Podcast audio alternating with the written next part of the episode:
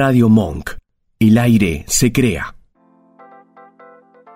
Bienvenidos a Mi Lado B, un espacio dedicado a los sentidos.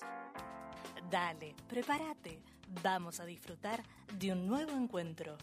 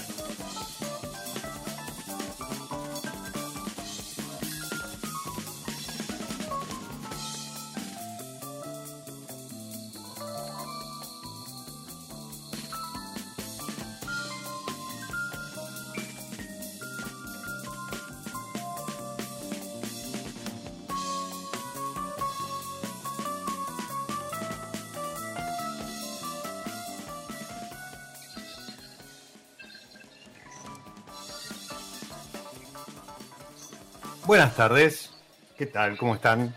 Bienvenidos a una nueva pausa, nuevo recreo, como decimos siempre, este, este espacio donde le damos rienda suelta a los sentidos y, al disfrute.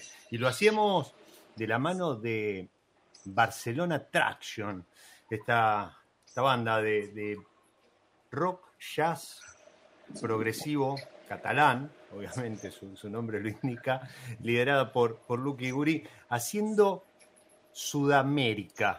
¿sí? Un tema de 1975 del álbum justamente Barcelona Attraction. Eh, tema presentado por Bim Bentions, que nos trae hoy a, yo diría,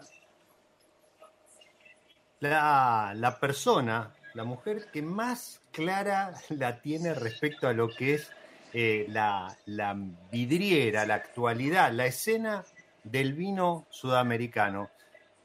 Vamos a empezar a recorrer entonces la región de la mano de ella. Bienvenida, Amanda Barnes, a mi lado B. No, muchas gracias. Estoy feliz de estar contigo hoy noche. ¿Qué tal? ¿Cómo estás? Súper bien, estoy esperando un Negroni en un bar de vino y, esperando nuestra charla, entonces feliz, oh, contenta aquí en Mendoza. Qué lindo, qué lindo. Yo estoy con, con una copa también de, de, vino blanco, este, bien fresquito, muy lindo para, para esta primavera que ya empieza a tomar velocidad, ¿no? Sí, yo, yo toda la semana he ido tomando blancos. Yo estoy re primaverano ahora, estoy disfrutando la primavera. Bueno, eh, vos, venís de disfrutar además primavera, verano en el hemisferio norte y, ahora venís a disfrutar de huyendo del frío. Es cierto, pero te digo que el invierno mendocino es mucho más lindo que el verano inglés. Entonces, No, no sentí tan frío cuando volví. Está bien, bien, bien, bien. Buena, buena perspectiva. Y para, para los que no la conocen, Amanda, yo la, la presentaba como la, la, persona, la mujer que creo tiene hoy el, mejor, mejor eh, perspectiva de la realidad del vino sudamericano. Pues ella está al frente de South America Wine Wide, que es una, una página que, ¿cuánto tiempo lleva ya, Amanda? La página, la página lo he tenido desde, creo que 2012. Yo llegué a Mendoza a vivir aquí en Sudamérica en 2009 y después de un par de años empecé un guía de bodegas, un guía de viaje a Mendoza y se expandió a Chile como un año después.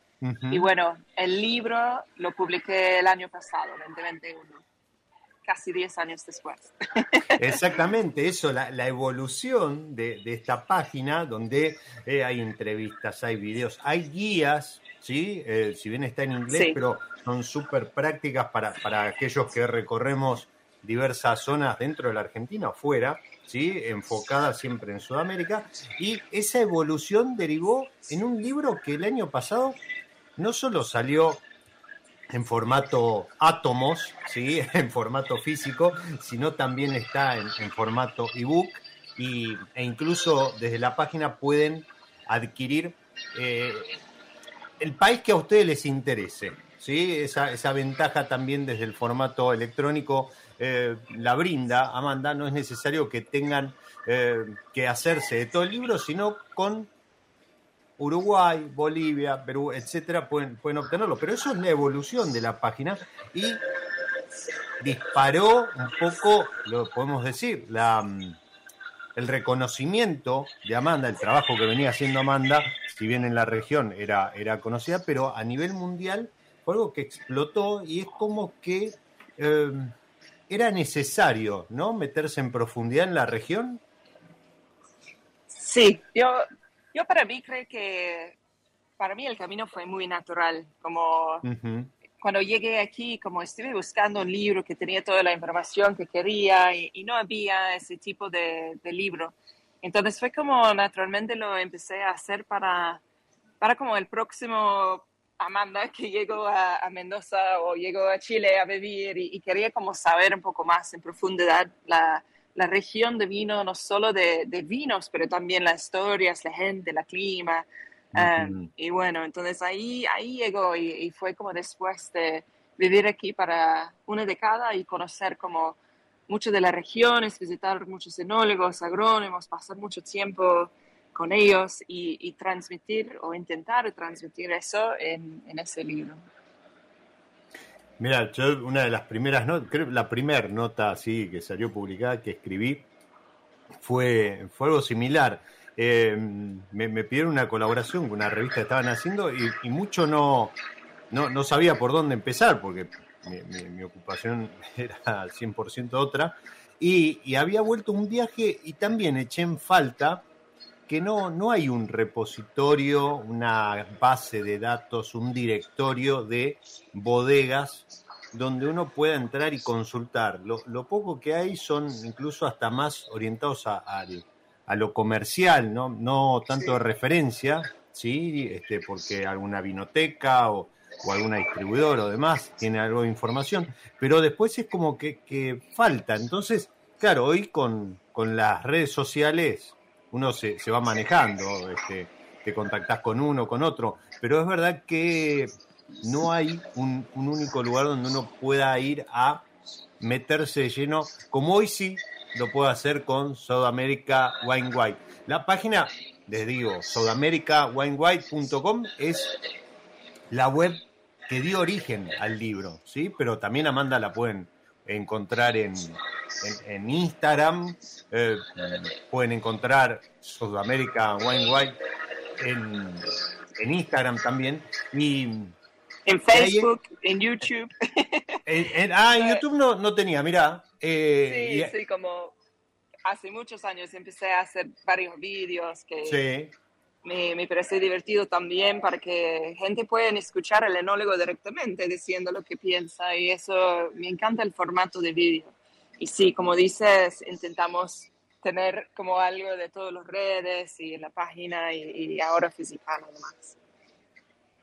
¿Cómo yo hablaba de, la repercusión y el reconocimiento? Porque enseguida fuiste nominada y, creo que también fue el pie para que, y esto lo compartí en el newsletter que, salía esta semana, hoy, hoy temprano, eh, estás nominada a Comunicadora del Año en, estos premios que otorga la, la IWSC. Eh, ¿Crees que, que, es merecido después de 10 años estar trabajando no solo en la página, sino en videos y, en el libro? ¿O, pensás que llega fuera de, momento? Yo creo, yo estoy muy honrada y, estoy como súper feliz con esa nominación.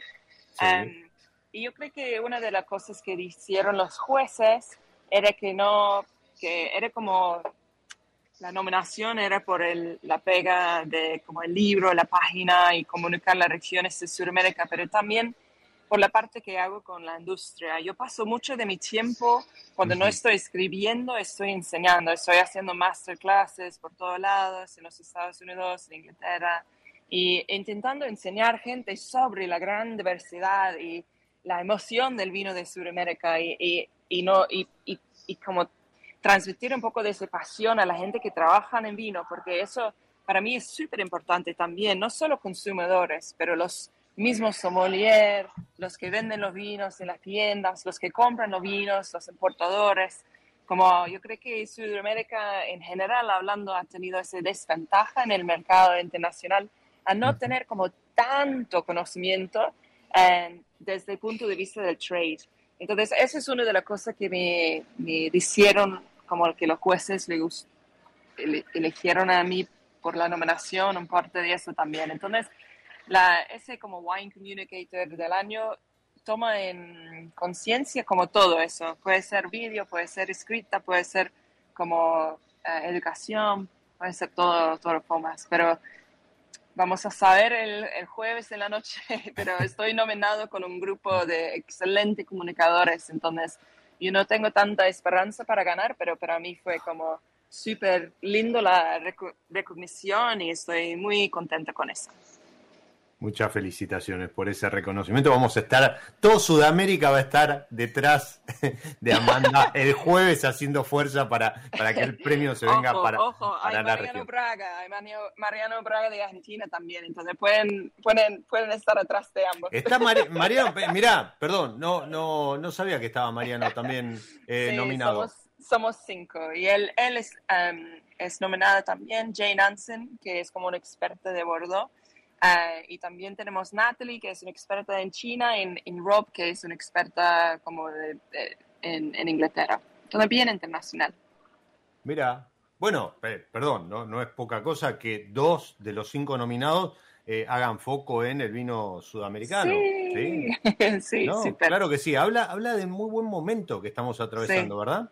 Y ya no estoy pensando solo en Argentina, sino el, el crecimiento de... Y, y, ya nos vamos metiendo en, tema respecto de la región. Eh, creo que el crecimiento que ha tenido Bolivia, em, Uruguay, que se ha ido acomodando y, ya no es solamente un proveedor de Tanat, sino con, blancos de clase mundial, Brasil con, sus limitaciones, pero también ahí produciendo, Perú, que empezó a, subirse al tren y, a acompañar su, su, excelente gastronomía con vinos propios.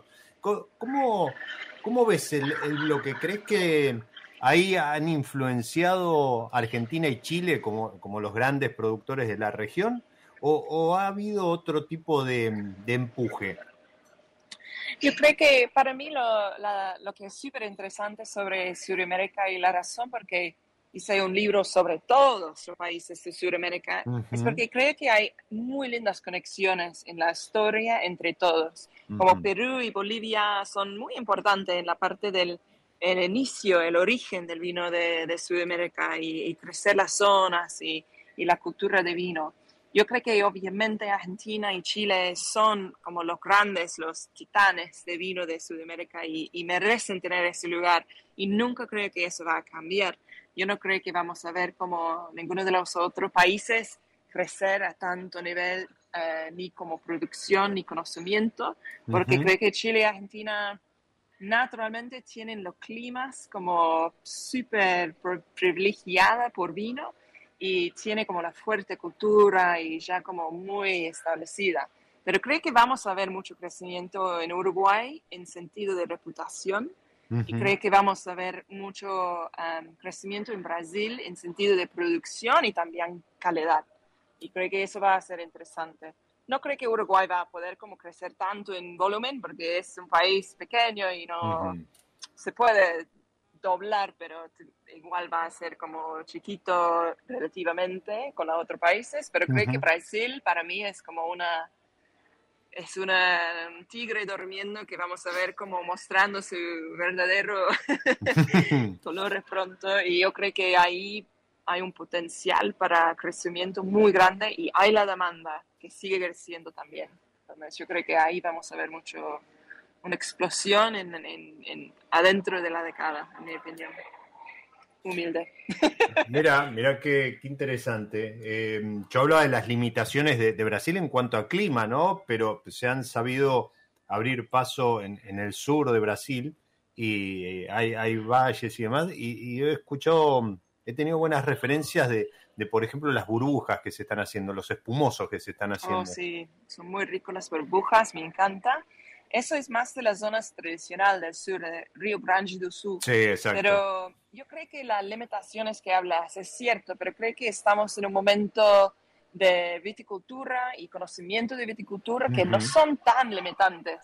Entonces, hay formas en que puedes como sobrepasar esas limitaciones y yo creo que en Brasil una de las innovaciones que yo estoy disfrutando mucho explorar es la, el coleto de invierno, eh, la cosecha del invierno, en cual están como cambiando las estaciones. Entonces, en las zonas de altura, de, principalmente de Cerro de Mantiquera, fuera de Minas Gerais y, Sao Paulo, están haciendo esa cosecha en el invierno y haciendo la, la, poda durante todo el verano. Entonces, solo tienes un cosecha por año, pero viene en el invierno. Y no sé si así has ido a Brasil en el invierno, pero es lo más rico, es lo mejor, como es soleado en la día, frío en la noche, está súper bueno para uvas. Entonces ahí estamos viendo cómo, cómo el conocimiento humano ha superado algún formato la, los desafíos del clima.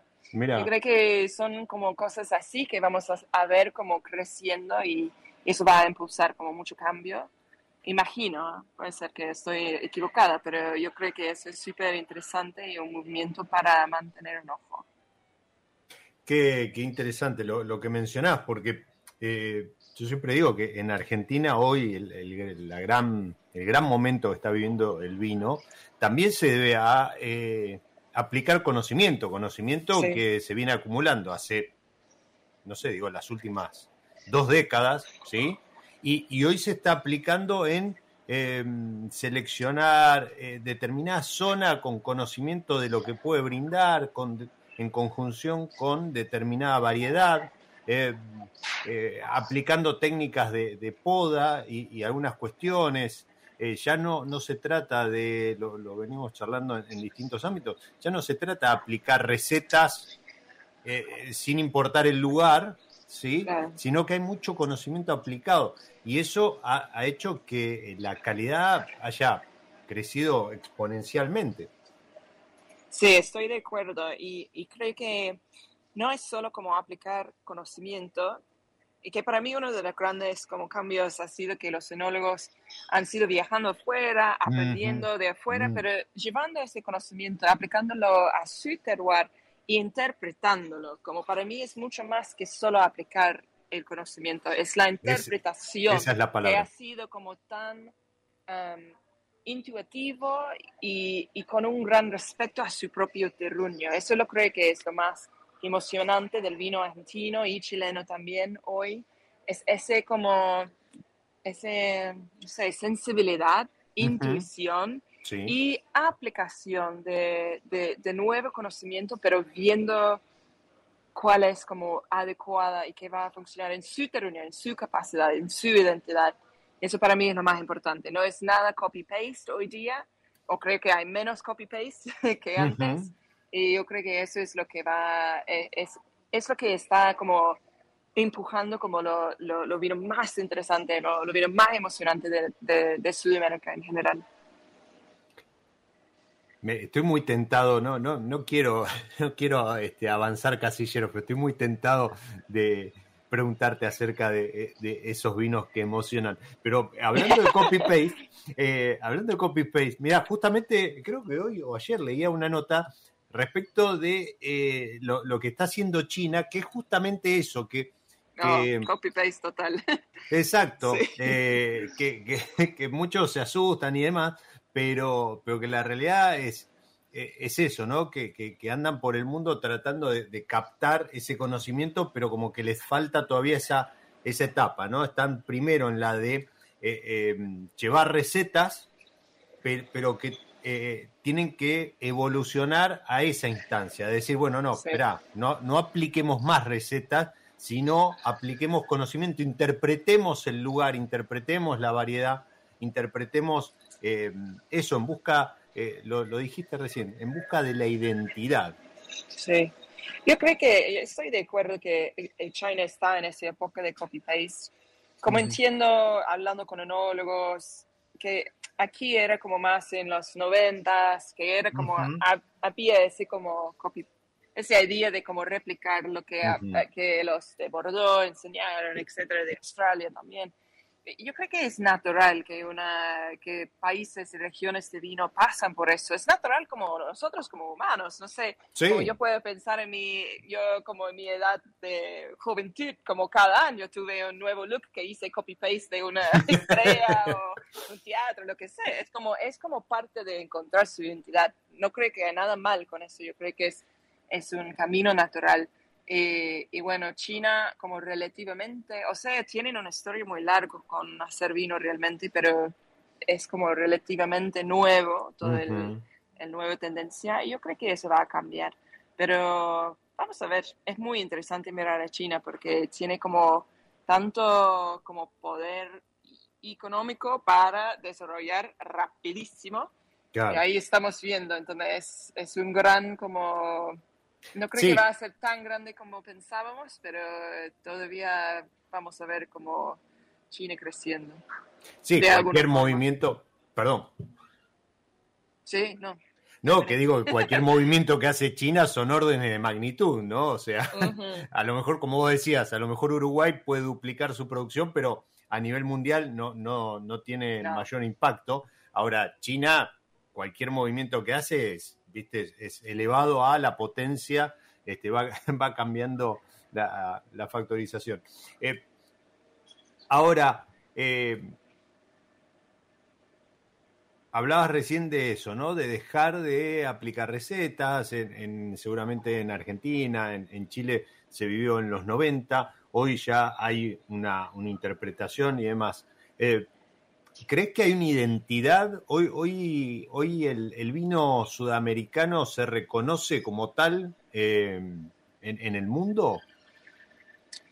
Um, yo creo que no, no creo que podemos hablar como una identidad de, de vino como sudamericano okay. sudamericano. Podemos hablar de como cultura de Sudamérica quizás, pero uh -huh. no, no creo que hay una identidad que comparte todos. Hay, hay okay. Eh, en mi opinión, hay elementos de identidad que comparten entre los países y regiones. Sí pero yo creo que más allá tenemos que hablar de identidad de regiones y no y tampoco países. Ni Como siquiera. yo creo que no, yo creo que es más interesante Lugares. hablar porque lo, los vinos, por ejemplo, los vinos podríamos hablar de los vinos patagónicos uh -huh. y tener entre Chile y Argentina los, los los regiones más del sur, ellos comparten mucho más identidad que que los vinos de Chubut comparando con Mendoza. Entonces, yo creo que más, más de hablar de solo como países, um, es mucho más interesante hablar de la identidad de regiones. Uh -huh. uh, y creo que en el mundo internacional, creo que todo el mundo tiene una, un preconcepto del vino chileno y vino argentino y, y saben de Mendoza, pero creo que falta un poco de desarrollo todavía em, a nivel como más básico. Obviamente los, los más conocedores saben, pero falta un poco esa comunicación de las distintas regiones.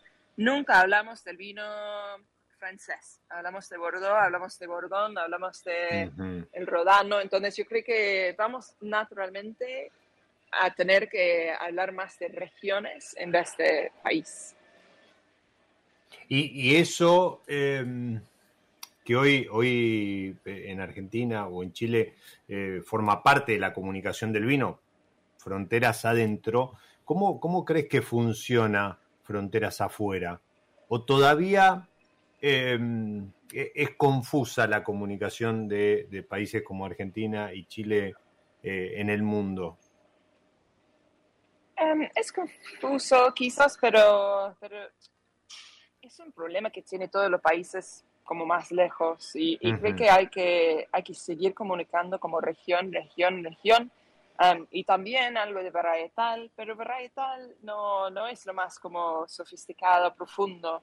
Y todo el mundo puede crecer, puede, todo el mundo está como plantando y haciendo Malbec. Entonces, no, no, no puedes como solo identificar con variedad, porque eso eso ya va a ser como replicada por otros lugares. Hay que como el futuro, yo creo que la, mejor forma de comunicar algo único es su región, porque nadie va a poder replicar el clima, el suelo, la cultura de ese lugar, el, terroir en sí. Sí, sí, un Trevelin, un, Quebrada, un Mahuaca, eh, son, son lugares únicos.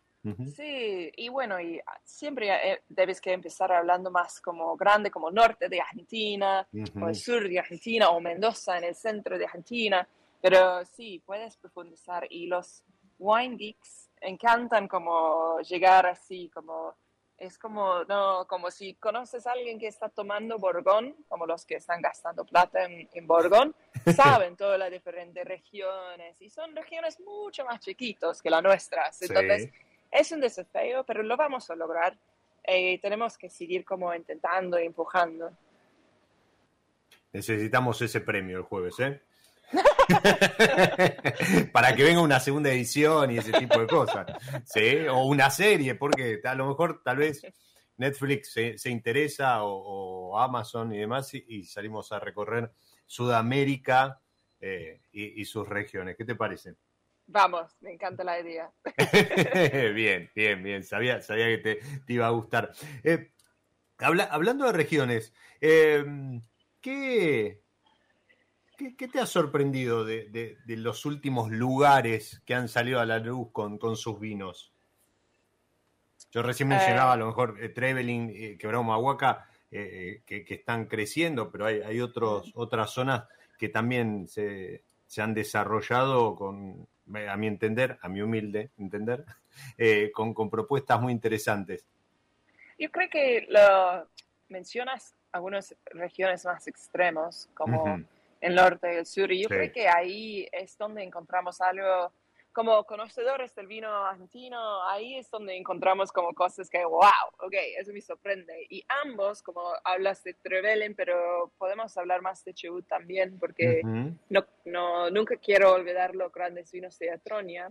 No, totalmente. Em, pero, y, y, Jujuy, bueno, ambos esas regiones que son como relativamente nuevos, han hecho un, han desarrollado una identidad rapidísimo y eso es lo que hablas de como el conocimiento de los onólogos en esa época y los agrónomos también. Yo creo que eso es una gran muestra de eso, como no, no había como las primeras como malas cosechas, como casi como desde las primeras cosechas más o menos salió con una identidad de la región y yo creo que eso es, eso es impresionante. Trevelin o el sur de Chubut ha, ha, sido como desarrollado para mucho más tiempo con el trabajo de Bernardo Weinert. Sí. Em, pero creo que lo, eh, son en los últimos años que estamos viendo como muy, como un muy lindo desarrollo para los vinos de, clima frío aquí en Argentina, que me encanta a mí porque me da como mucho más como diversidad de, de estilo para probar y hablar también. Y me gusta mucho los vinos del norte también. Entonces, has tocado dos regiones interesantes. Creo que lo que estoy como mirando mucho para el crecimiento son las regiones cerca de Buenos Aires y por, la, para el, por el la costa, la costa. Eh, eso yo creo que va a ser como un, yo creo que ahí está como tanto consumidores de vino que naturalmente es un lugar como obvio para plantar viñedos porque ya vas a tener como sus su clientes llegando ahí, a su ahí, cerca, sí. Sí, entonces es como, es como un, obvio decisión para plantar ahí cuando encuentras un buen suelo, encuentras como el microclima que, que se puede hacer bien. Entonces creo que eso vamos a ver como emergente mucho ahí.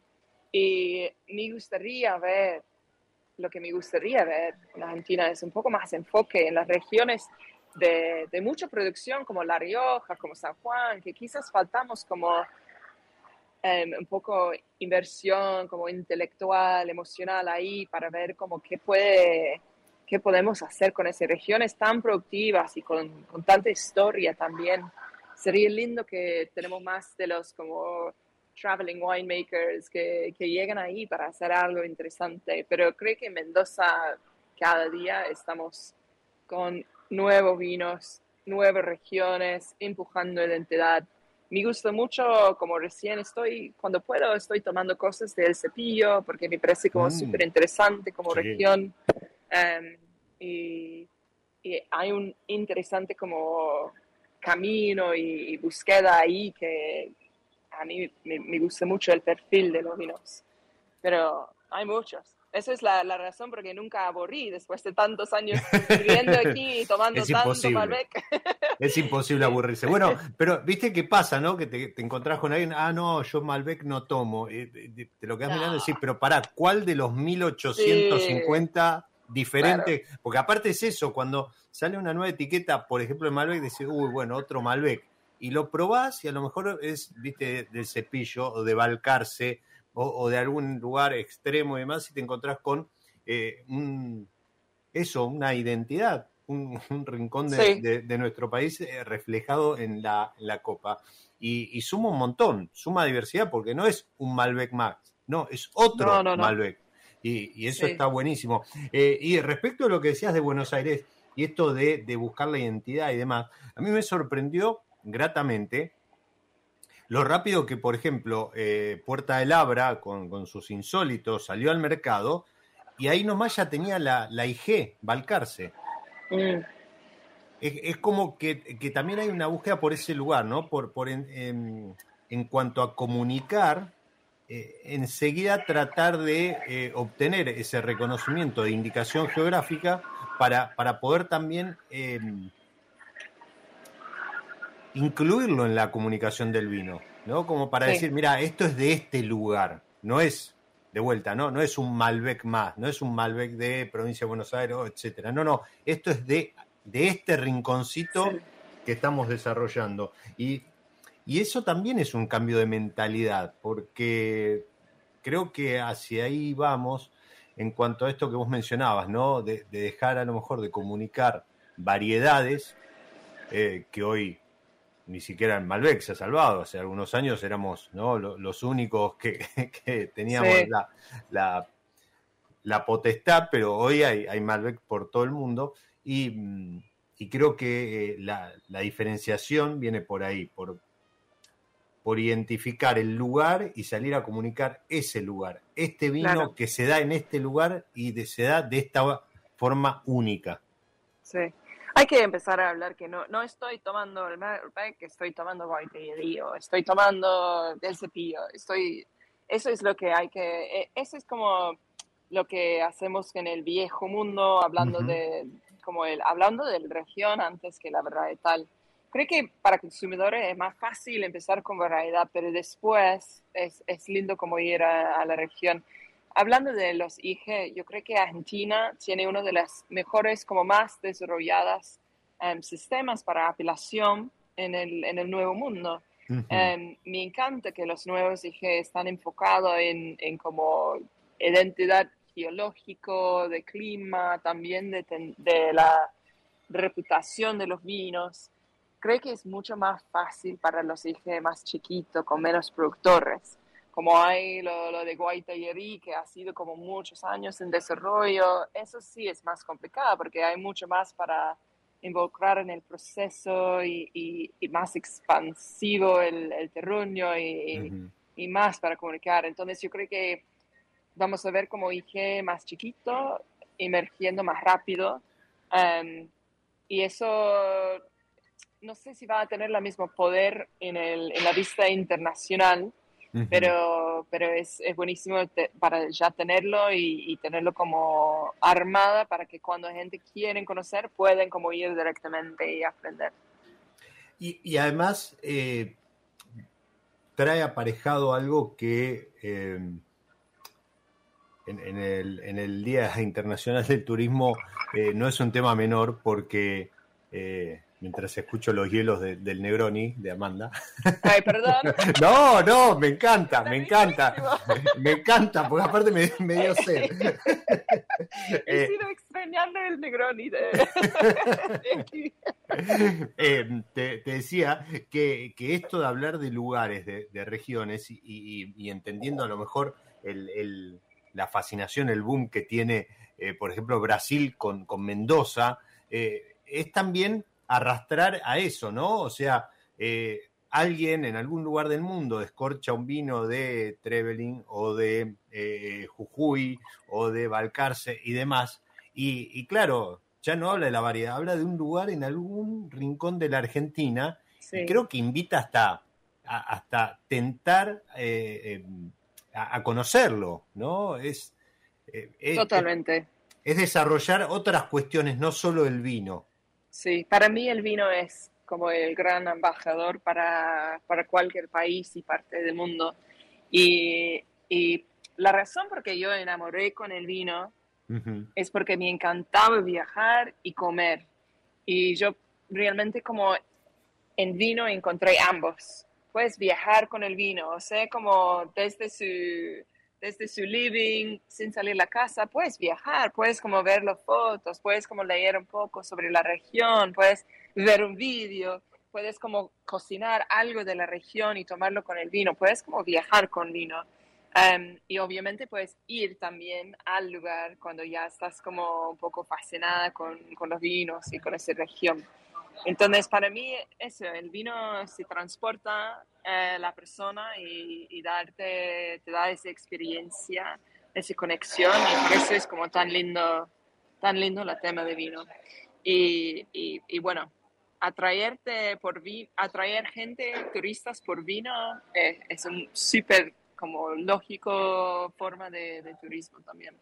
Y una buena, porque los, los amantes de vino normalmente son amantes de cocina, son como, eh, encantan salir, tienen como gustos más sofisticados quizás eh, que otros tipos de turismo. Entonces es un buen turismo que, que puede llevar como un buen económica al lugar, al pueblo. Seguro, ya lo creo que sí. Yo eh, siempre destaco que, que, muchos países productores post pandemia se han recuperado gracias al, al enoturismo, ¿no? Al, hecho de abrir sus puertas y, engancharte desde algún otro lugar, ¿no? Ya no solo con, el vino, sino hacerte partícipe de una experiencia, eh, hablando del vino como algo, esto que mencionaba Amanda, ¿no? Algo en conjunción con el lugar, con la gastronomía, con la cultura. Entonces ya no es que estás comprando una botella de vino o estás tomando una copa, sino que estás viviendo una experiencia. Y, y, eso identificado con un lugar, bueno, ni hablar, ¿no? Es, es, es todo un efecto multiplicador.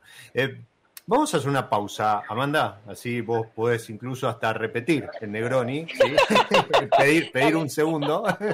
Eh, mientras yo voy a jugar con una variedad, como lo hago en cada episodio, con, con la gente de San Felicien, y, y para hoy, lo, lo, decía hace un momento, elegí uno de los blancos que tiene eh, San Felicien en su portfolio. El, episodio anterior fue el Sauvignon Blanc. Hoy me, me decanté por este Chardonnay.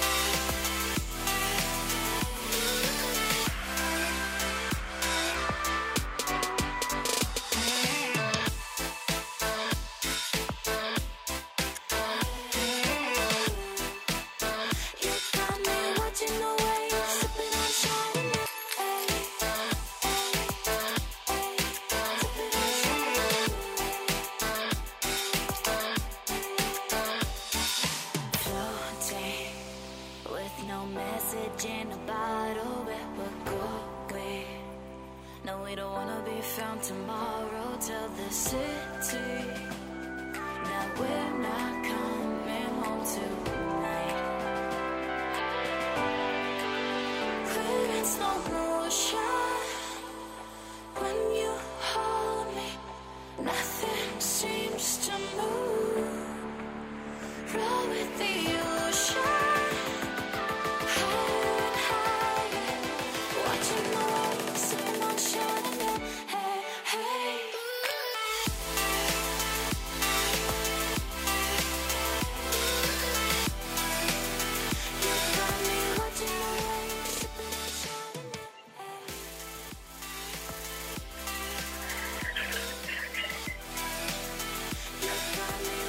Tema ideal este que, acaba de pasar. Dice eh, su estribillo, y, aquí me tienes mirando las olas bebiendo un chardonnay. Eh, un escenario que ya nos coloca mucho más allá de la primavera y, nos transporta a la playa de la mano de Connor Patton, productor canadiense más conocido como Conro, y Cara Madden, o Carra, americana, ella norteamericana, haciendo este Chardonnay. Un lindo tema para disfrutar de una copa de Chardonnay o de un Negroni, como sea. Lo importante es estar acompañando esta pausa junto a Amanda y, charlando un poquito de, la realidad del vino. Eh, empezamos con su libro, con su página, un poquito de su historia y ahora ya nos estamos enfocando en Argentina, las regiones, lo nuevo. Y, por ahí mencionaste que venías tomando muchos muchos blancos. Eh, eh, ¿sos, eh, ¿Sos blanquera? ¿Sos, ¿Sos, de tomar blanco? O... Um, no sé, como yo soy de tomar todo. no, no. Me, gusta, un poco de todo, ¿sabes? Como yo, pero disfruto mucho, disfruto mucho de blancos. Yo digo que me, yo me encanta la diversidad, por eso me encanta vino, porque puedes tomar algo diferente cada día y no debes que repetir. Pero si tengo un estilo, sí, si tengo un estilo, me gustan los blancos como más gordos, más como con más estructura, pero mm. también con buena acidez. Debe que tener alta acidez. Y me gustan los, los tintos un poco más delgados, un poco más fino, femenino. Entonces, una, un, un chardonnay está bueno, me encanta un buen chardonnay, un semillón, como algo con cuerpo. Y los tintos, yo soy un poco más de, soy súper fan de los criollas en tinto y también como pino, noir, ganache, como cosas más. Y Malbec de ciertas zonas más light también.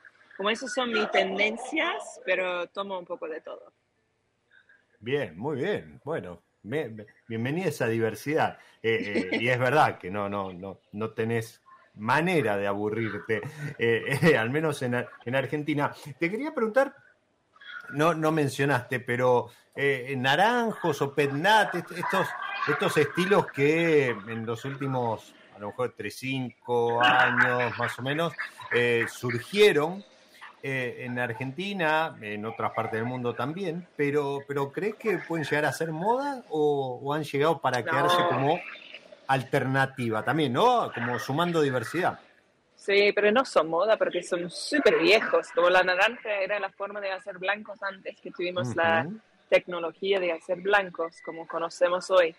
Y Petnat también era como la forma de hacer espumante antes que aprendimos la, el método, el método uh, champenois y el método Charmat tampoco. Entonces son como viejos, no, no creo que son modos, pero sí, hay una nueva tendencia, eh, pero yo creo que van a quedar y estoy súper feliz ver esa tendencia porque anima a los consumidores a preguntar más. ¿Por qué eso es PETNAT? ¿Qué significa eso? ¿Qué es la diferencia? Entonces, como tomar algo alternativa, como dices, es como ah, explorar, aprender y, experimentar. Y yo creo que todo eso está buenísimo para, para el tema de vino, porque lo más que gente quiere explorar, lo más abierto, es como mentes para conocer otras regiones, otros varietales, otros productores y ahí empiezo el gran como viaje del vino. Y E, y yo, yo sí, tomo naranja y patnat. también. también. también. No, yo lo, que eh, hace poco escribía sobre eso, eh, tanto en Petnat como en naranjos, lo que noto, a ver, en blancos, rosados, se, está, se está viendo de un tiempo a esta parte un crecimiento en cuanto a calidad, ¿no? Eso no cabe no cabe la eh, menor duda. Pero en cuanto a Petnat o Naranjo, en esta en este renacer, es verdad lo que mencionás, son, son estilos de vinificación que habían sido abandonados por, nuevas tecnologías y, nuevos conocimientos, pero hoy es como que hay toda una vuelta ¿no? a, esos métodos un poco más, eh, bueno, ancestrales. El, el, es una de las alternativas. Eh, pero yo lo que noto es que eh, se va haciendo una iteración y con cada vuelta, con cada añada, eh, crecen muchísimo en calidad, en, delicadeza.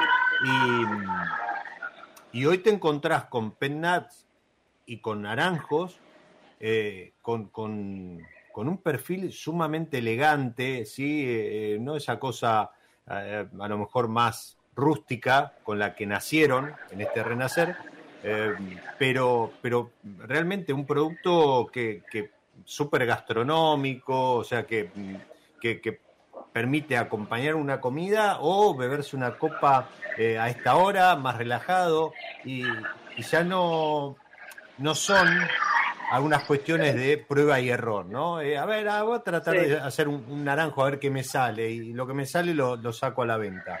No, no, es como que hay, hay mucha seriedad en, al, al momento de lanzar este tipo de productos. Sí, estoy, estoy de acuerdo que han mejorado muchísimo la calidad y yo creo que es por experimentación y experiencia. Con PetNat siempre vas a tener como una, un como, es mucho más difícil controlar porque no, no, no, puede, no se puede cambiar el vino cuando ya lo embotellas. Entonces creo que eso sí, sí o sí, siempre vas a tener un PetNat que está excelente y otro que está eh, más o menos el mismo traje va a pasar, porque todo el mágico del petnat pasa en la botella, entonces nunca sabes, no, no lo puedes controlar tanto. Pero el naranjo sí, creo que estamos viendo mucho más fineza y eso con los naranjos que a mí me gusta lo más son los que tienen algo de fineza también. Puede ser bien, terrorosos, em, me gusta eso, pero debe que tener como algún como fineza al final y, y eso sí me encanta. y, te quería preguntar, eh, en cuanto a packaging, ¿sí? Eh, el tema de, las latas, eh, vos, que has recorrido bueno, otras, otras regiones, otros, otros lugares, ¿crees que en el mundo en algún momento la lata va a pegar y va a ser una, una opción viable, en serio, para el vino? Yo creo que ya es. Sí. Yo estoy estudiando en el Master of Wine y una de las papeles que hacemos es como básicamente packaging. que al principio se ve como, oh, qué fome, qué aburrido, no, no tengo tanta gana, pero ahora estoy como, yo creo que es, es mucho más ecológico. Em, creo que para vinos de como corte plazo, que lo vas a tomar muy pronto, para llevar a un picnic o llevar, eh, no sé, no, no, se puede tomar alcohol en los partidos, partidos de fútbol aquí, pero si podría, una lata seria, buenísimo, como es una forma muy como sustentable, es muy bueno para el ambiente y sí, lo que es, sí o sí, es requiere algún como em, conocimiento en la parte del, del no es embotellamiento, pero en enlazamiento. sí. Entonces, es como, pero yo creo que sí, ya tiene un lugar y no creo que va a perder, yo creo que va a seguir creciendo.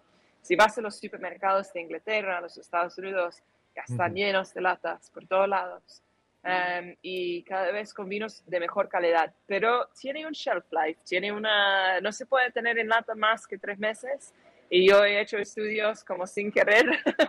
y te puedo decir que cualquier lata que, que, tengo guardado para más que un par de meses se, se, se pierde todo el encanto. Y Hay problemas de reducción y muchas cosas así. Pero yo creo que sí, es, es importante. Creo que tenemos que adoptar um, algunos formatos diferentes, más sustentables no solo, no solo para, económicamente, pero por el ambiente, por el clima, por todo eso.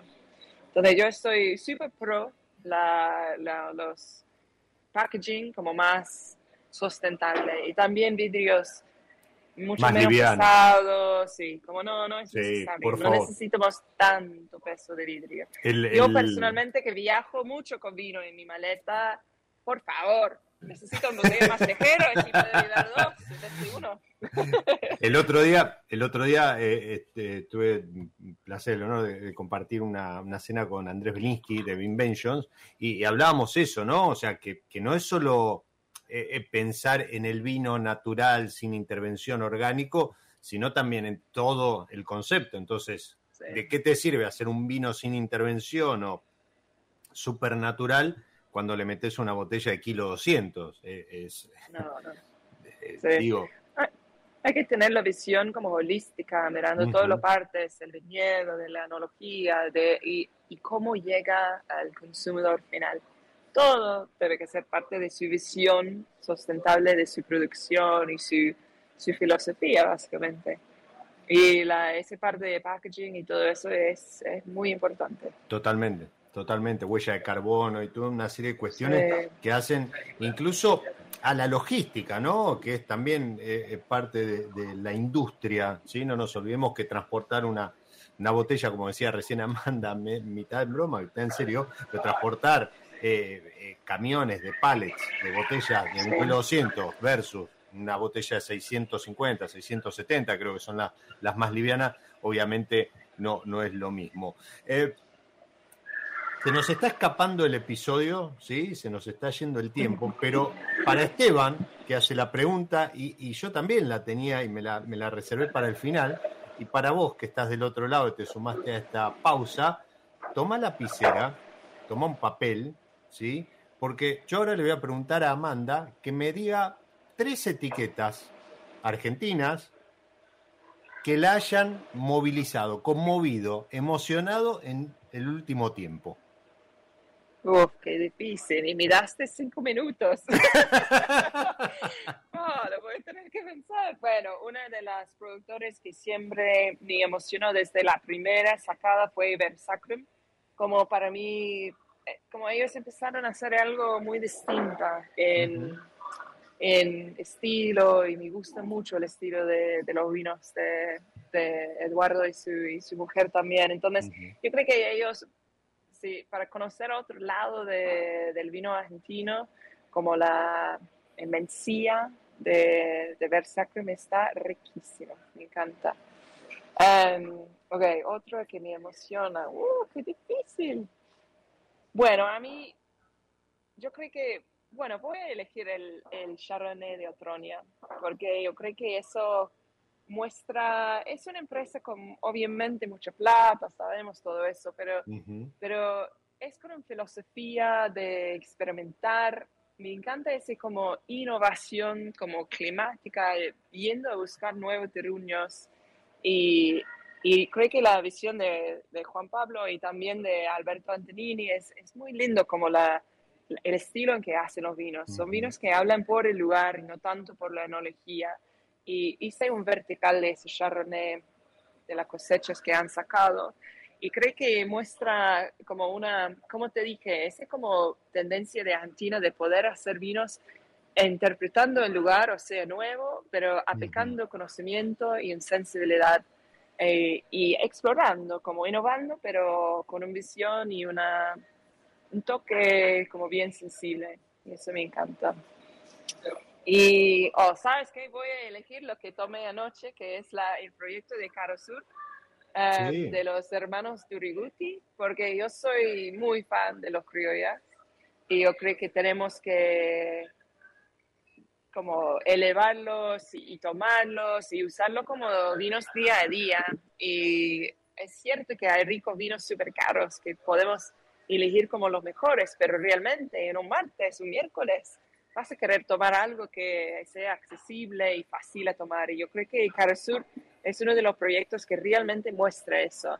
Um, y me encanta que están como trabajando en el este. Yo creo que en, en, Mendoza sería bueno que como empujamos más como vinos frescos chupabilidad como jugosos para tenerlo ahí em, desde el este. Y me encanta ese proyecto y probé el Nebbiolo recién, que me pareció como muy divertido. No es un gran Nebbiolo, nunca va a ser un gran Nebbiolo, pero es muy lindo a tomar fresco con buena acidez. Em, lindo para un martes. entonces, bueno, esos son mis tres elecciones de hoy, pero si me preguntas mañana va a ser distinta.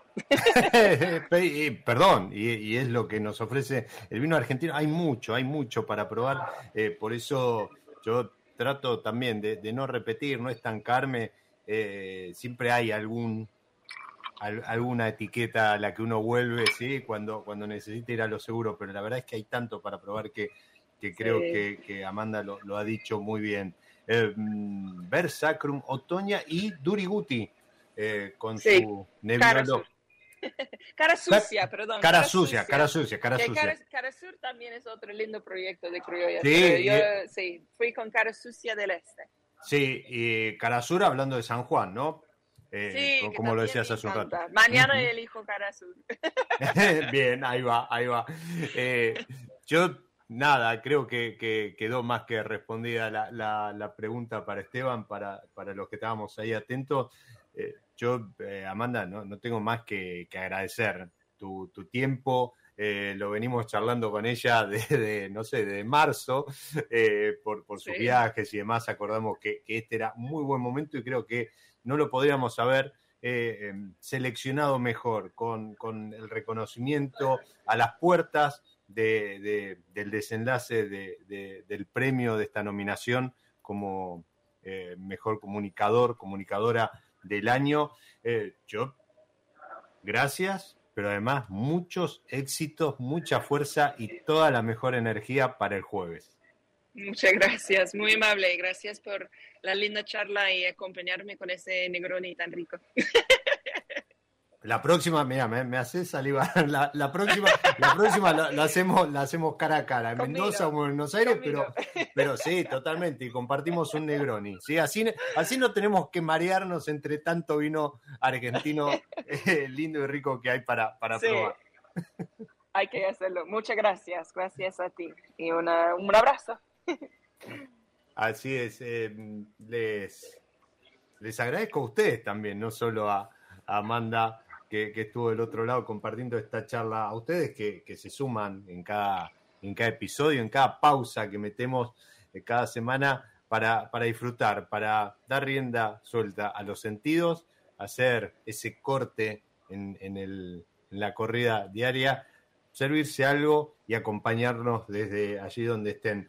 Como siempre les digo, soy Diego Migliaro, este es mi lado B y les deseo que disfruten. Chao. Nos encontramos en cualquier momento en otro episodio de Mi lado B.